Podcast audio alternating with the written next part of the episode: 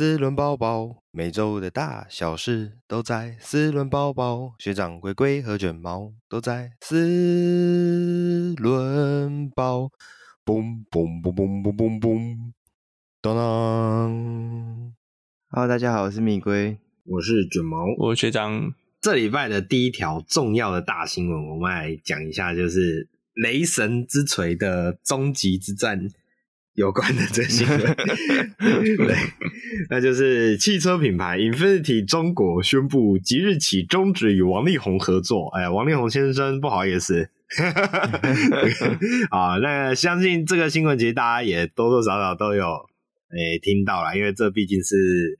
这个礼拜是这礼拜开始嘛？我们录的当下的这个烧了一整个礼拜了啦，烧了一整个礼拜。对啊，这个这礼拜的大大新闻啊，就是诶，金曲歌王王力宏，对这个美籍中国人，哎，这这哎，然后很多人对对，到底是美籍台？哎，我发现一件事情，大陆那边的新闻好像讲说他是美籍台湾人，然后、oh. 然后台湾这边就会有人说是美籍中国人。OK，Fine，Anyway。总而言之，就是呃，王力宏其实在，在那没有、啊、某种程度，哎、欸，这样真的大陆媒体不行诶，某种程度我们会被独立了。对对对，对啊，对，这个是助长台独势力，不可取，不可取，不可取。好，那呃，这个细节其实是这样啊，就是王力宏跟林静蕾，就是他的前妻嘛，就是我们最近。对，吵得非常凶的这件事情，他们其实是在十五十五日正式宣布离婚，然后呢，十六日的时候才王力宏才获得这个汽车品牌，也就是 Infiniti 中国的算是获得代言人的这个身份。然后呢，其实还有后来有很多新闻画面就播到，就是他还在那个新车发表，我我不确定他是发表哪一台车啊，我记得是一个大型的 SUV。但我忘记他实际是名字是哪一台。好，总之在那个发表会上面还我对着车子品头论足一下，然后还弹着弹着优雅的钢琴，在优雅的琴声之中介绍 Infinity 这个有点像是想要象征 Infinity 这个品牌的价值那种感觉。对，那没想到是李静蕾在十七日的晚上突然发了长文，然后揭穿王力宏的那些风流往事之后呢，呃，Infiniti 中国在十二月十八号的凌晨就正式了发布声明，表示即日起终止与王力宏的合作关系。也就是说呢，从字面数字来看呢、几乎是呃两日之内就让他从品牌代言人的身份瞬间失去。对，那这我只能说真的是，诶、果然那个名声是蛮重要的。不过呢，我觉得另外一点是蛮厉害的，是，Infinity 呃的应变危机呃公关处理的速度其实还蛮迅速的，对吧？所以十二月十八日的凌晨，Infinity 中国就发布了声明，Infinity 决定即日起终止与王力宏先生的合作关系。呃，对，大概就是这样子，所以再让大家了解一下，这算也算大事情吧。嗯，可是我觉得他一定要切啦，因为对啦。大陆现在就是对这种，呃，嗯、上次也是有一个，也是是说自己赛车手还是什么吧，然后就也是、嗯、我忘记那叫什么名字，因为我对大陆的艺人没有很熟悉。那总之他现在就什么叫劣迹艺人嘛？哦，对对，对，就是那个行径不好的。那对，没错。这个时候就不得不说，大陆对这种打得很敏感，所以你如果没有好好处理，诶，你可能品牌就被封杀了。对，没有错。我觉得这很重要。哎、欸，我举个例子，对我今天看到的新闻，其实刚好也是这一个礼拜看嘛。我觉得是一个礼拜前，哎、欸，最近有一个网络攻击很有名，然后、嗯、叫做 Log4j、嗯。那然后就就还是是一个很影响非常广的网络攻击啦。那最有名的东西就是 Minecraft 也被、嗯、也被影响了。哦，你 Minecraft 上面有可能就会你的电脑会被对方发了一个可能像是对话讯息这种东西，然后它里面夹杂一些程式嘛，嗯、那你的电脑可能就会被瑕疵哦。嗯，好，所以所以非常的严重，这个非常，我们这个礼拜我都在搞这个东西。那，嗯，我说为什么会讲到这个事？因为最早发现这个 log，听说是阿里巴巴，结果阿里巴巴没有先跟中国大陆政府讲，他他先发、嗯、自己发布内部调查之后，他就公告给全世界了。结果他现在阿里巴巴被罚了。嗯嗯嗯，阿里巴巴被罚的理由是因为他没有优先告诉中国大陆这个漏洞，没有告诉中国大陆政府这个漏洞。是是是，你害你的祖国没有办法用这个漏洞先去挟持别人哦，是这样这样吗？这我们会被晋升的。企业形象很重要，企业形象很重要。对对，企业形象，企业形象，没错没错。对，大家都要行在行的正坐的端。对对，在大陆要先维持好企业形象跟国家形象。是是是，对吧？这这让我想起来，其实我们前阵子有跟大家聊过，那个劳斯莱斯在中国那边找了一个有点是也是劣迹网红的那件事情。那是网红，对对 对对。不过相相较之下，就是当时劳斯莱斯被骂最凶的就是危机公关应变处理很弱了。那相较之下，Infinity 看起来是嗯不错，还算反应的蛮快的。好，那我们就，就一刀切，嘿，对对，直接就切爆了，在一天一天之内把它切得干干净净。其实也、嗯、也也不错啦，还蛮厉害的，所以 我们看看 Infinity 在中国有没有办法有起色吧。虽然我觉得 Infinity 现在在全球都已经是有点趴趴的。OK，好，那讲到了企业形象嘛，那下面这一条新闻其实也跟企业形象有关，有些关系。那这一条新闻是来自美国的地方啊，就是呃，不能装饮料的 BMW 新车杯架惹怒了。呃，消费者，美国车主集体索赔一点三亿元。好，那这个新闻是这样子的呢。日前呢，美国车主群起向加州地方法院提起诉讼。那这个诉讼内容是宣称 BMW X7 这一款以及其他的市售新车，因为车内的制杯架无法容纳盛满饮料的杯子，导致饮料洒出，进而使得车辆电子系统损坏。哦，那呃，使得这样电子系统损坏这件事情，其实就有点严重哦。好，那就像刚刚提到的，其实有不少的美国车主指出呢，BMW X7 这一款车啊，它的制杯架的设计其实是有瑕疵的。当放置了盛满杯装饮料时啊，很容易就会出现内容物洒出的状况。更有车主揭露呢，在饮料洒出或者是杯架内出现凝结的水汽时，他的二零二零年是 BMW X7 突然在高速公路上面失去动力，被迫停靠在路边，然后甚至发现变速箱无法自 P 档切换至其他档位。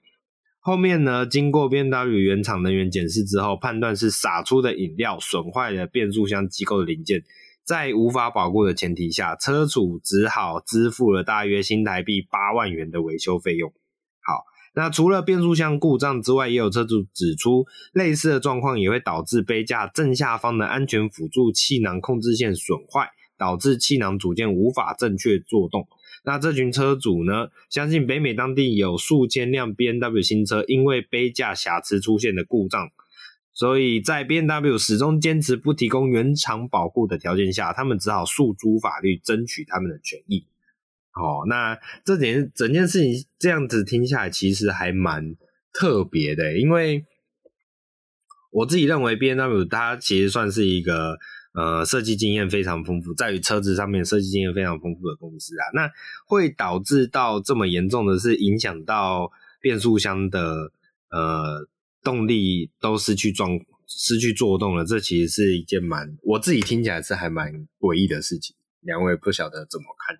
嗯，预算都用在大鼻孔上了。哦，原来如此，就是把钱拿去挖大鼻孔，所以 没有维持大鼻孔的造型。对，然后自家这个大水库法则，因为车头把预算用掉了，所以车内装的预算就得要少一点。哦，这个有道理，有道理。那我们的车主，呃，B N W 车主怎么？哎，你自己车子上面的制杯架，你觉得好用吗？超超难用的 B N W 的自杯架一向都是就设计很奇怪啊，就像对我记得它都是几乎是在那个中控正下方的那个位置的，对对对，中控跟中岛的连接处。诶，F 四代之后是，但我那是一嘛，所以我的杯架是在排档的后面。嗯、如果是自排车，那其实没什么太大大问题，但是因为我这是手排的，哦、就变我我饮料放在那边我没有办法打档，你知道吗？会抓错，是是是。卡到，会抓错，是，那你就 抓错，放。一个，哎，不好讲。对，那当那当然，因为他那时候那个杯架位置啊，如果你说选配这个 iDrive 的话，它就会变成那个旋钮，所以 BMW 为了这个选配 iDrive 的车主，他在排档的右前方也设计了一个可以。插的那个杯架。我觉得如果如果是 BMW 一系诶一世代底盘的车主，对那个东西应该非常的熟悉，因为那个应该是几乎大家都会装的，因为那个是一个比较正常可以正常使用的杯架。嗯嗯嗯，对对对对。不过我以前曾经开过意大利车啊，所以我觉得杯架这种东西就是浮云。我其实其实也有做过简单的研究啊，就是欧洲车的杯架都设计的蛮奇葩的。那相对之下，日系车做的杯架都会觉得一来比较就手，二来也比较呃合理一些。对，我觉得这可能也跟用车习惯有一些差异吧，我自己在想，对吧？可能欧洲人都是习惯，就是我自己在猜想啊，欧洲人是不是步调生活步调比较缓慢嘛，所以他们可以宁愿就是在咖啡厅悠闲的把咖啡喝完，或者是把下午茶喝完再上车，就是不会想要把饮料带上车。这点我得说是真的哦。嗯嗯，我讲的是下午，因为因为他们很多欧洲国家都有下午茶时间。嗯嗯，是是，所以他们的下午茶时间就是有点像是我们的休假日这样子，对不对？就是神圣不可侵犯。他是，哎，对。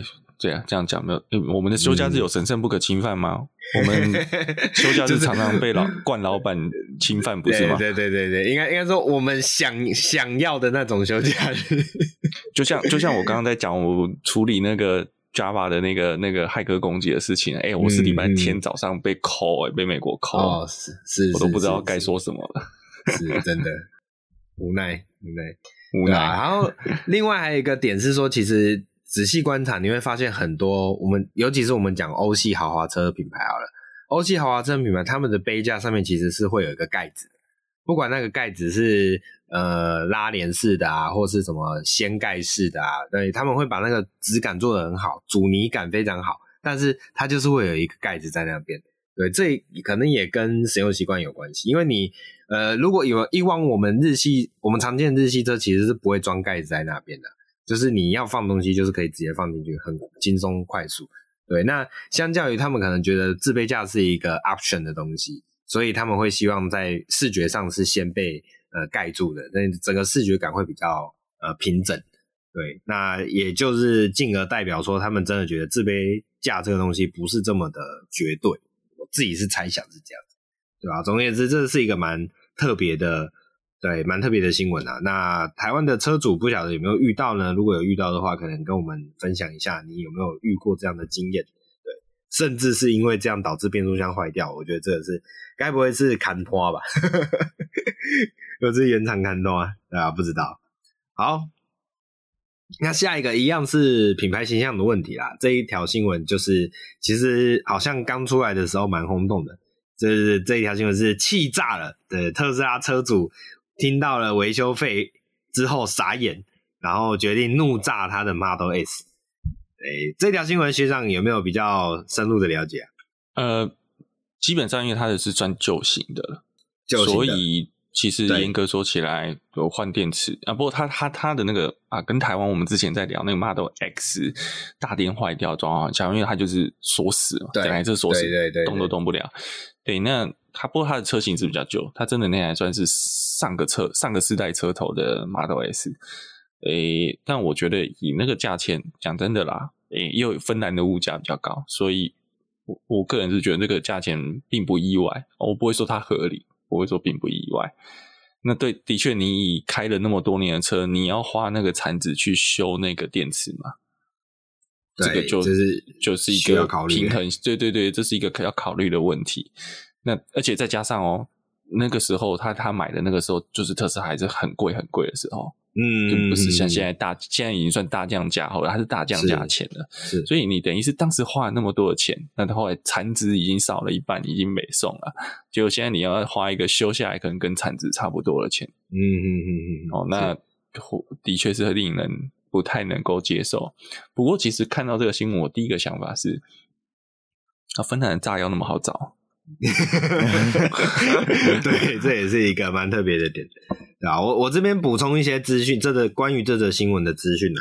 那呃，我们刚刚提到，这是事主是一位芬兰的 YouTuber，叫做呃 Thomas Katenin，大概是这样子，大概是这样念，因为我不会芬兰文。好，他在二零一三年的时候购入了一台特斯拉的 Model S，然后呢，后来陆陆续续出现一堆问题啊。那这些问题，据他的内容提到，应该是这台车应该已经开了八年了。这台 Model S 已已经开了八年。那八年之后开始陆续出现了，比如说什么软体故障啊、仪表板上面的错误代码啊，然后什么半自动驾驶系统都会有问题啊什么的。然后后来他就回原厂去想要寻求维修的方式嘛，结果原厂检查的结果是他们认为大电池有问题，那要换掉大电池的话要花两万欧元，也就是折合台币大约是六十三万元。对，那他听到这个价格之后啊，一气之下就把这把这台车拖到了一个呃河谷区的一处砂石场，然后在。在台这台 Model S 周边绑上了许多炸药，然后还放了一个诶、Elon Musk 的照片的玩偶，把它放在车上，然后就这样把这台车炸掉了。对，好，那这个诶、这个是其实是一个 YouTube 影片啦，所以大家如果用关键字去搜寻，应该也都可以找得到这个影片，大家可以去感受一下那个震撼的感觉，对吧？那我觉得这这整整件事最重点应该就是在于说这个大电池的价价值跟它的价格啦。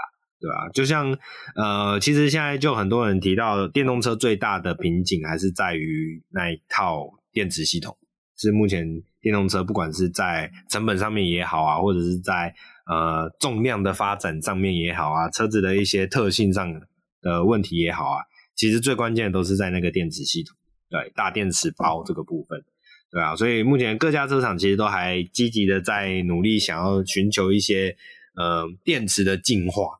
对，这也是目前，比如说我们之前有听到，比如说福斯想要建立所谓的什么电池回收工厂啊，或者是说像比如说呃呃头塔想要做固态电池啊，或者是怎样怎样这一类的。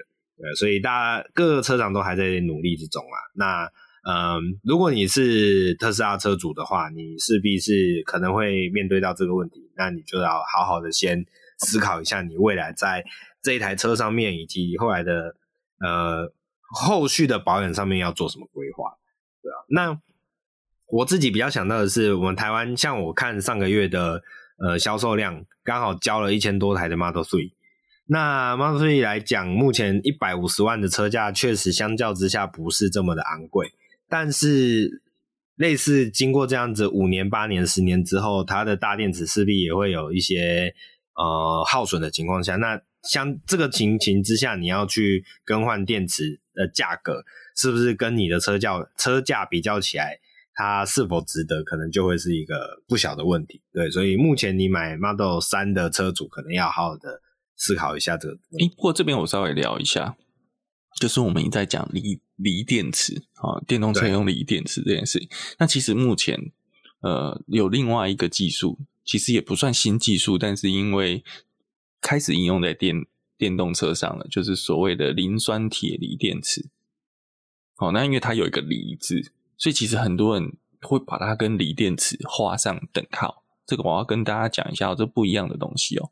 我们平常在讲那个锂电池，它它的那个我们讲它会比较是所谓叫可能比较偏向是所谓特斯拉现在用的三元锂电池，或者其他形式的锂电池。那本身这个锂电池就带有。比较多的稀土金属，好，那那它的特色就是，当然它的放电力很强，它的单位密度比较高，嗯、但是也比较不耐热，比较容易爆。所以我们一般有印象中说锂电池会起火爆炸，其实是我们比较在讲，就是在讲锂传统锂电池的部分。那磷酸铁锂电池虽然它有个锂，但是我发现有些记者不太做功课。还要把它画上等号，然后就说啊，特斯拉最近今年下半年开始要导入磷酸铁锂电池，所以台湾的锂电池厂同步大涨。啊，问题是这两个完全不一样的东西。磷酸铁锂电池它有锂，不过可是很少量，然后再就它没有稀土金属，所以其他的这个生产的难度就很低。因为你看磷酸铁锂，我们除了撇除那个锂以外，铁跟磷这个东西都是呃，就是。我们在地球上量体比较大的的金的的呃成分，哦，因为磷磷不是金属。那但是为什么磷酸铁锂电池之前比较没有在用在电动车上呢？是因为在几年前它的密度还是比较低的，单位电的能量密度比较低，所以所以他今天拿来做电电动车，就变成又重又没有续航力，输出又做不大，这个是问题。但慢慢这个技术在突破了，那它会比较好生，它会比较容易取得材料。我们之前不是常会听到说，呃，稀土战争嘛。那大家都会对中国大陆仰这些稀土仰赖的非常高，因为电动车就是如果我们在讲传统锂电的话，电动车有很多金属会需要仰赖中国大陆的出口。那如果改成磷酸铁锂的话，相对就比较少。但是这也要讲一下，磷酸铁锂的专利哈，也是中国大陆也有掌握一部分，然后目前加拿大也有。那台湾其实大部分是要去买专利的。这个也是一个蛮有趣的话题，我觉得大家可以去了解一下。嗯，好，哎呀，可以投资相关的股票，这样是，可以可以。好，这个学长带你上天堂，所以赶快追踪。所以我说不要投错啊，不要投错啊！三元锂电改成磷酸铁锂电池，你不要去买三元锂电的股票哈、啊。哦，是是是，不要不要不要看到锂电就就很开心的，就是买下，就像那个之前那个不是说那个。呃，花卫生纸的时候，大家就去买花王的股票，就靠边那间花王根本不是做卫生纸那间。对，没错，没错。对，大家自己要那个看清楚再下单，不要到时候对对对，买清楚再下手。对 对，不要到时候套了来找我们。好，OK OK，好，接下来下一则新闻，我们来来聊一下这个蛮特别的，诶、之前有跟他聊过 last mile 最后一里路的这个概念，不晓得大家还有没有印象？那这边再重复一次啊，就是 last mile 的这个概念呢，其实就是你呃，因为现在共享车越来越多，或者是我们也不要讲共享车，我们讲的是比如说呃，现在都市的居住环境嘛，大家会变成诶、呃，可能住家是会在比较集中的，比如说大楼也好啊，或者是什么嗯。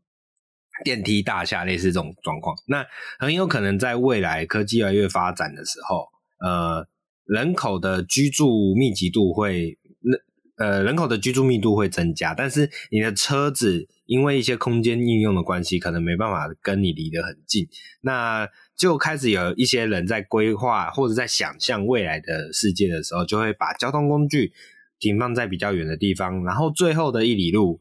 就使用一些轻型的移动载具，让你可以回到你的家中，或者是到达你的一些呃特别的目的地，比如说上班地点也好，或者是一些呃特别的呃需求场景也好，对，所以就衍生了这种所谓的 last mile 这种概念，最后一里路的这个概念。好，那为什么要提到这个 last mile？是因为这则新闻就还蛮特别的，就是日本日本的一间学校跟一个日本电商合作，好，我们再提一下。日本电商和东京大学合作研发了一种吸带式的充电机车，这个吸带式的充电机车叫做 Poimo，P-O-I-M-O。好，那重点是为什么是吸带式呢？因为它是一个充气机车。那这个充气真的很特别哦，只要五分钟就可以把把你的机车充饱气。那充饱气之后呢，是可以使用时速十五公里的速度跑上九十分钟，让一些可以需要呃短程代步的人有一个新的交通工具可以做选择。对，好，那这一台充气机是很可爱，因为它的造型啊，你你从它的造型来看，会很像那个小朋友在玩的那种跳跳马，诶、不晓得大家就对跳跳马有没有印象？欸、我知道你在讲什么，因为我们家有。对，pony 是不是、嗯、小 pony 对不对？因为对，很没有。呃，pony 是是正版的哦，pony 是正版的。大然后大陆还有跳跳鹿，反正大陆什么都可以跳，哦、跳跳 大陆做的什么都可以跳。是是，是 OK，好 OK OK，好，对，总之其实它的造型就很可爱了。然后那这个刚刚有提到，因为它是充气的，所以它一秒。就可以，诶、没有一秒充饱气啊，诶、欸，五分钟可以把机车充饱气。那充饱气之后，就像刚刚提到，它其实就像一个小机车，可是它其实是四轮哦，它跟我们传统中的那种呃双轮的机车，其实概念上还是不太一样。对，但总而言之，就是一个很适合你轻松以短距离移动的一个交通工具。对啊，然后东京大学研究员佐藤宏树就提就说到了那个。我当初在研发啊，研发 Poimo 这个充气机车的时候啊，是想研究出一个可以衔接约一点六公里路程的代步工具，比方说火车站到上班地点，又有一段距离，有一段距离又没有公共运输的时候，那这个东西就有它的存在价值，对吧？所以呃，这样子看起来，我觉得是还蛮特别的设计啊。因为像之前像 Skoda 在发表一些概念车的时候，他们也有把类似的，比如说所谓的呃电动滑板啊，或是电动小机车啊，放在他们的那个呃后车厢的这个概念。所以其实这个 Less Mile 是一个我们可以可以好好思考一下，未来可能这种情境使用上会呃会慢慢出现的这种应用。只是我我觉得这个车有点可惜，它的那个构型可能没有办法压车。哦，对，压车应该就倒了。不是十五时速十五公里，你要 压什么车？应该也是侧侧还是可以侧挂一下嘛？OK OK 可以可以，还是可以帅一下。哦，我知道了，我知道了。就虽然它的。官方的设定只有时速十五公里，可是到时候开卖一定会有人爆改。对啊，你可以改马达、改电机啊，对对对对对。哦，那搞不好到时候就会有人改悬吊了，那就可以压车了。OK，对啊。好，那另外一个我要修正一下，刚刚讲那个跳跳马正版是 Pony 是盗版哦，Pony 是盗版的叫 Rody 哦，Rody 的 Rody，嘿，哦，是是是，好像有，好像有。哎，Rody 其实还蛮可爱，Ruby 还是没有 Ruby。Ruby 没有，我讲公司的名字叫 Rody 哦，公司叫做 Rody，OK，好好好，总总之那个。呃、欸，有兴趣看跳跳马的，大家可以自己去查一下。对，我记得它其实是一个，它就是一个儿童用品公司，它也不是只有做跳跳马，但是跳跳马是它最有名的产品啊。其实它其他还有那个小朋友玩的那种，应该叫不倒翁啊，不倒翁里面有铃铛，其实那只也很可爱。哦，是是是，对，但是被爸爸爸爸妈妈会被吵死，所以小孩子会一直踢他，然后就亮亮亮亮亮亮亮亮这样。对对对。好，以下开放那个意大利 Rody 公司那个我们的发票，到时候再代理商可以来业配一下。对 对对对对。好，那这这个礼拜最后一条国外新闻啊，终于讲到，终于讲到新车了。那我们接下来跟大家介绍的这一款新车是呃新一代的福特的 Everest，预告在二零二二年的第一季即将登场。好，那 Everest 的这一台车其实还蛮特别的，因为这是一款。呃，大型的，诶、也不能说大型啊，应该说这是一款应该是有七座的中型越野休旅车。好，那重点就是要强调它是一款越野休旅车。那为什么它要特别强调这个点呢？并不是因为哦，它好像官方宣称它也很有越野强度，并不是。重点是因为这一款车它其实是跟 Ranger 这一台呃 Pickup 是同一个平台打造。那我们一般对于 Pickup 的平台底盘认知啊，它其实就是使用了非承载式底盘。那什么叫非承载式底盘呢？你大概就可以想象是，我们以前车子对车子有一种概念，就是有个大梁。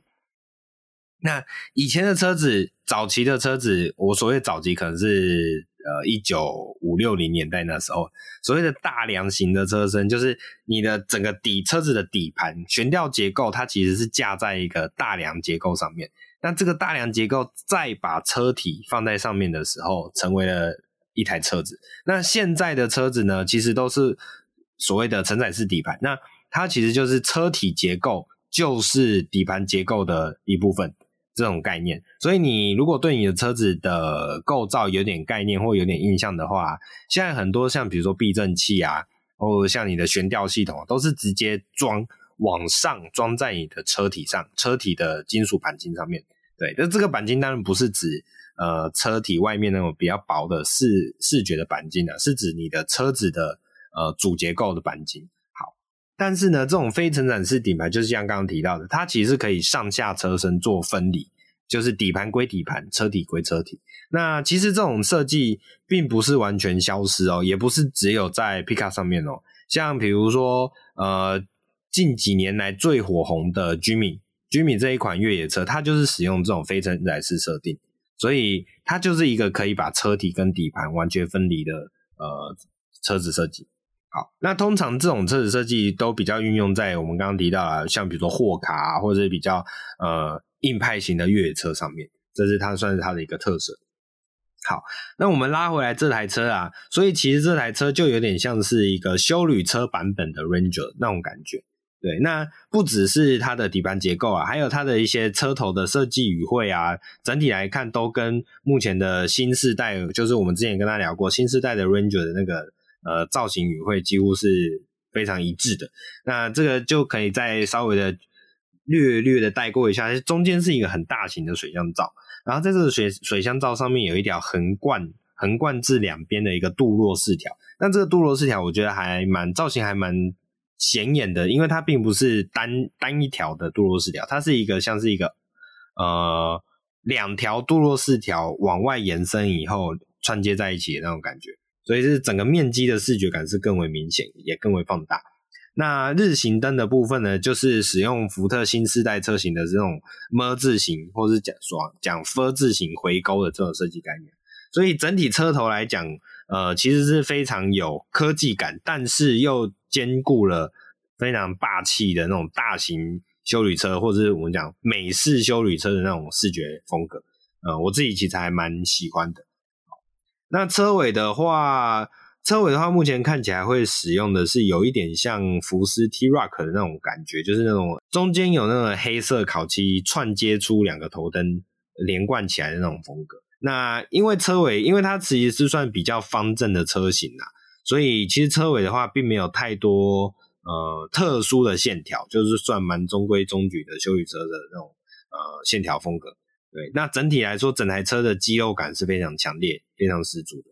好，那目前看到的这个是披上了一样是像之前呃 Ranger 露出的时候披上了那种数位迷彩的呃算是伪装网。那这个数位迷彩的伪装网啊，放放在这台车的上面呢、啊，这个整个车型的造型，我觉得搭配起来还蛮蛮有感觉的。因为我们以以往想到迷彩嘛，就会觉得是一些比较硬派的感觉。那放在这台车上面，我觉得整体来说，甚至直接把它出成一个车色，我觉得都很适合。好，那内装的话，其实是采用了类，就是近几年的那种呃福特近几年的设计手法，就那种直立式的大萤幕。对，十二寸的多媒体触控荧幕，对，这算是倒不会太特殊啊，因为福特这几年就是走这个设计风格。那目前动力预料会搭载是二点三升的 EcoBoost 的四缸汽油引擎，因所以应该是呃目前 ST 使用的那一颗吧，如果没记错的话。然后还有二点零升的四缸涡轮柴油以及三点零升的 V 六涡轮柴油。那不排除会推出插电式混合动力系统。呃，这一款车呢，估计会在澳洲、南美以及东南亚市场贩售。那台湾，我觉得进来的机会可能就不这么大了，因为它使用的是 Ranger 的底盘嘛，所以整体车型来讲其实是非常大的。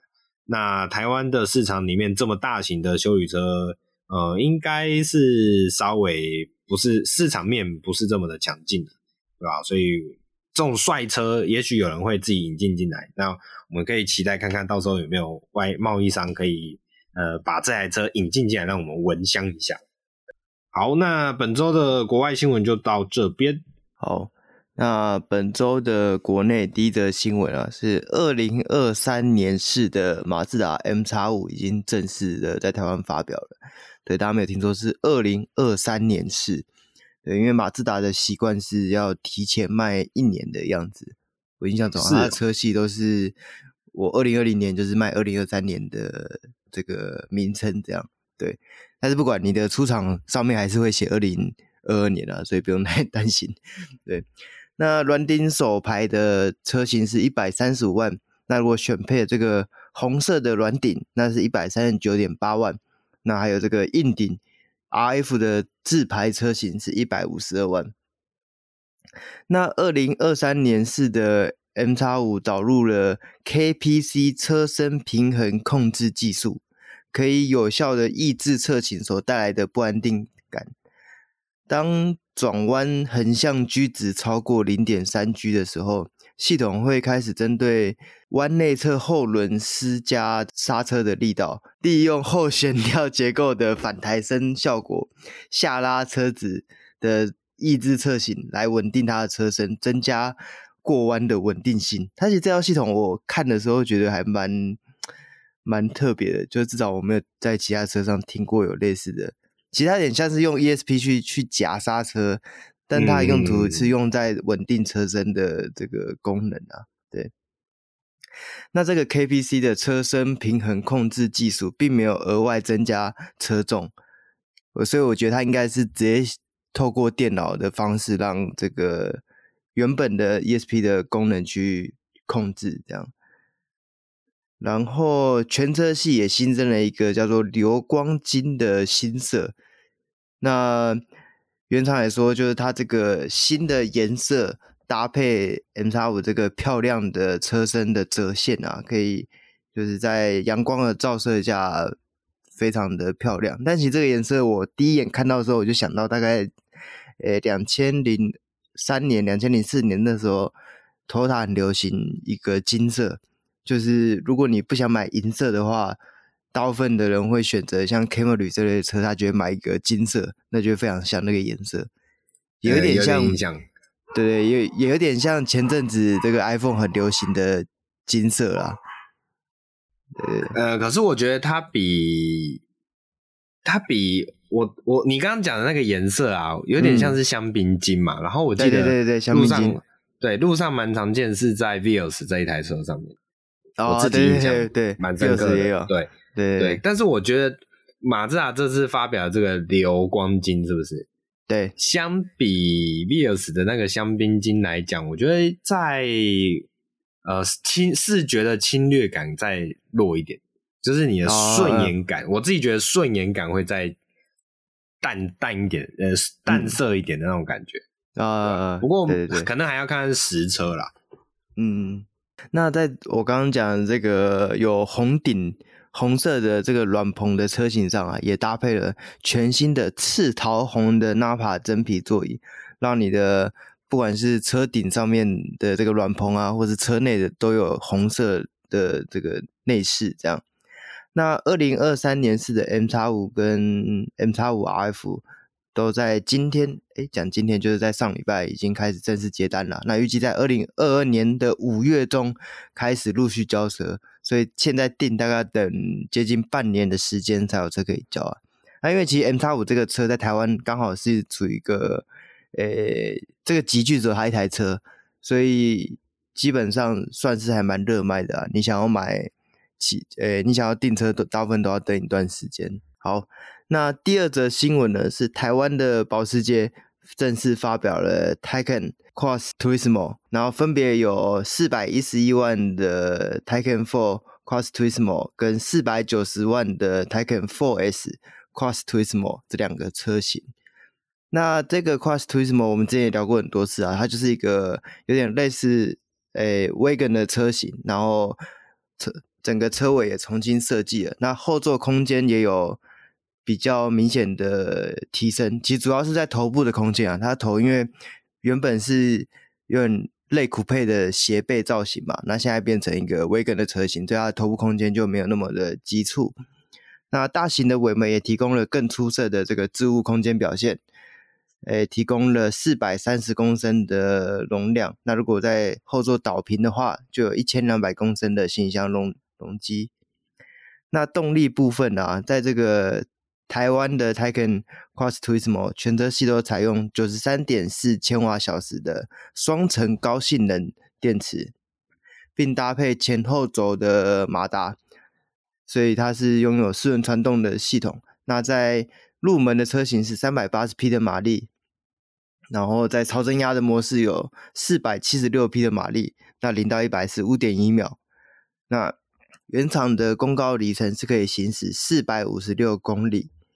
那是四 S 的车型，则是四百九十匹的马力，那超增压可以到五百七十一匹，那零到一百是四点一秒。那原厂公布的行驶里程是四百五十二公里。那另外，Taycan Cross Turismo 全车系都标配了主动式的气压悬吊。那因为它这次是属于一个有点类似越野的车型啊，所以。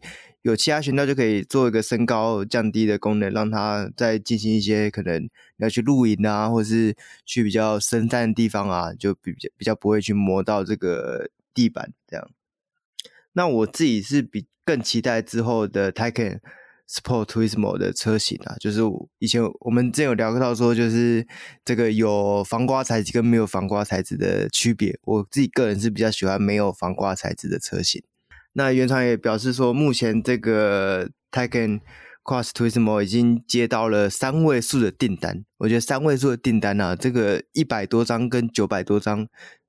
还是有蛮大的 差差别，对不对？现在是多少？对，但是我相信台湾人的消费实力啦。对，我记得上个月的电动车销售第一名应该是 Model 三的一千多台啦，但是呃，第二名就是紧接着 Taycan，所以我觉得应该不管是一百多台还是九百多台，对 Taycan 来讲都是轻轻松松占领了第二名的优势。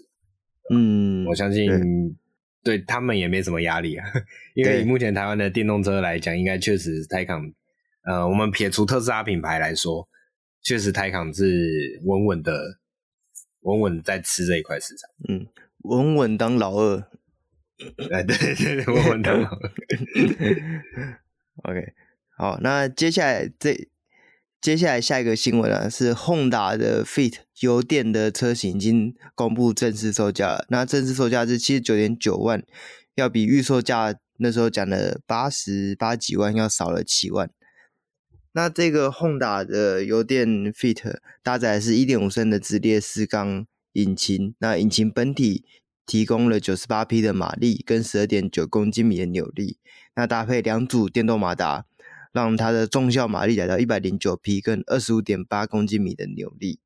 那在能源局公布的油耗数据方面啊，它市区油耗可以到达每公升跑三十九点五七公里，那高速油耗是二十二点六九，平均是二十六点九。那其中啊，Honda 在这个 Hybrid 的油电系统提供了五年以及十二万公里的保固，那电池的部分则是十年。或二十万公里的保固，那我觉得这个市区油耗其实还真的是蛮惊人的，三十九点五七，就是基本上是跟这个苏克达差不多的，一二五的苏克达差不多的油耗表现了，甚至比很多苏克达都还要来得更好。对，那全车系也都标配了这个 Honda Sensi 的主动安全系统，那它的这个 ACT 作动是在三十到一百八十公里，那车道维持辅助。则是七十二公里到一百八十公里之间，对。那之后，因为日规我印象中是全速域的，好像中国那边的车型，我记得也是全速域的 ACC，所以之后可能也有机会到外厂去做一个这个升级啊。对，但我觉得这个要特别注意的就是，因为你在通常你在外长升级这些东西啊，你就要考量到说你的他刚刚前面提供的保固可能会失效，所以我觉得这个是可能车主要自己去拿捏的。对，那我觉得跟汽油版这个价差五万的价价钱啊，如果我是前面已经订汽油，甚至已经交车的车主，应该蛮不爽的，因为原本还有一点价差，原本七加五万就是差了十几万嘛，你可能说，哎，这个价钱落差还蛮大的。可是你一下子说到只有五万的时候，如果是我，我觉得只上油电版的，因为它这一次的这个 Fit 的油电车型，它的。整个引擎都是跟目前市场上的其他油电车是相比是还有蛮大的不同的啊。对，嗯，我觉得如果差五万的话，呃，确实是会考虑直上了。可是有一个问题点在于说，原本原本没有加五万上去的那个价格，以这个车格这个级距的车子来说，也还是偏贵啊。对啊，对对对，其实七十九点九万还是贵了一点啦。对，就是，所以我觉得这个加五万的价格应该比较能吸引到的是本来就想买 Fit 的车主，嗯，但他可能比较没有办法吸引到的是同级距的呃市场的呃 TA 里面在挑选的人来说，对对他来讲多加这个五万换的油电这个科油电科技可能呃吸引力不是这么的大，嗯，我自己是这样判断的，嗯，对，而且其实同级的欧洲小车啊。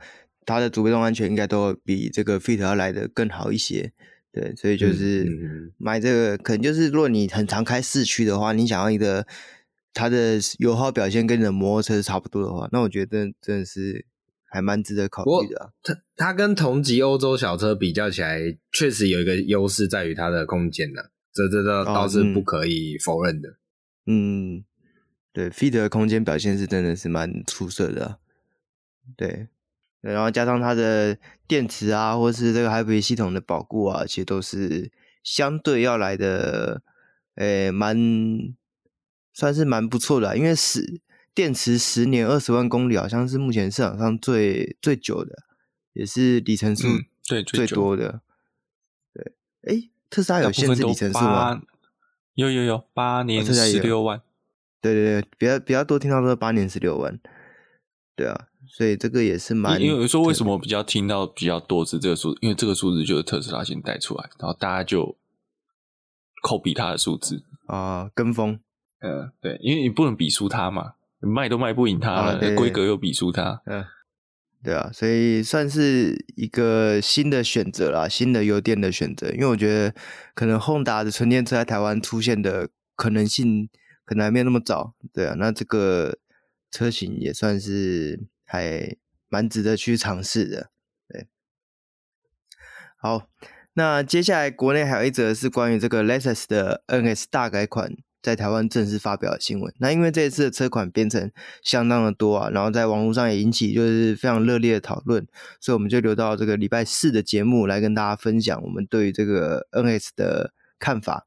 那我们本周的新闻就到这边结束了。那喜欢我们的朋友记得按赞、订阅、分享，然后脸书啊、Apple Podcast 帮我们评分留言。那我们下礼拜再见，拜拜，拜拜。